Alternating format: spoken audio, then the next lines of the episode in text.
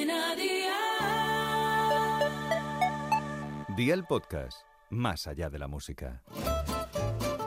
¿Qué cenó hoy? Con Masito. Hola familia, vamos a disfrutar de un plato tradicional de Asturias con un plus de sabor, un fabuloso cachopo al cabrales. Pedirle al carnicero que los filetes los espalme para que se rompan las fibras y queden finitos y tiernos. Así que vea por la libreta y toma nota de los ingredientes que te doy la receta. Dos filetes de ternera grandes, 100 gramos de jamón serrano, 50 gramos de queso cabrales, sal, pimienta negra, dos huevos, pan rallado y aceite de oliva virgen extra. ¿Empezamos con la preparación? Pues venga, ¡al lío!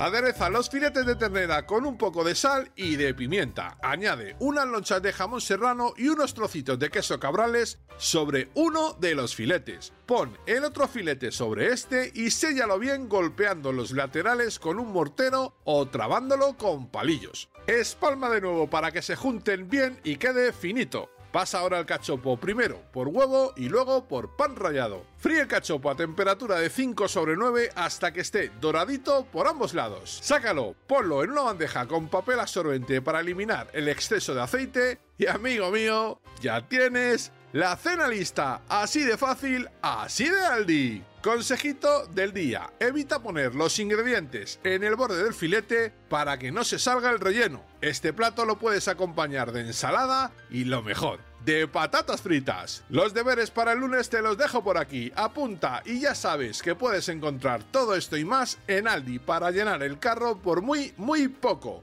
400 gramos de arroz redondo, 3 dientes de ajo, aceite de oliva virgen extra, 2 filetes de cinta de lomo adobado, 200 gramos de bacon, 3 huevos, litro y medio de agua y sal. Espero y deseo que te haya gustado esta nueva receta y que te suscribas al podcast. Ya sabes que es gratuito. No olvides compartirlo con tus familiares y amigos y te espero el lunes. Recuerda, paso lista.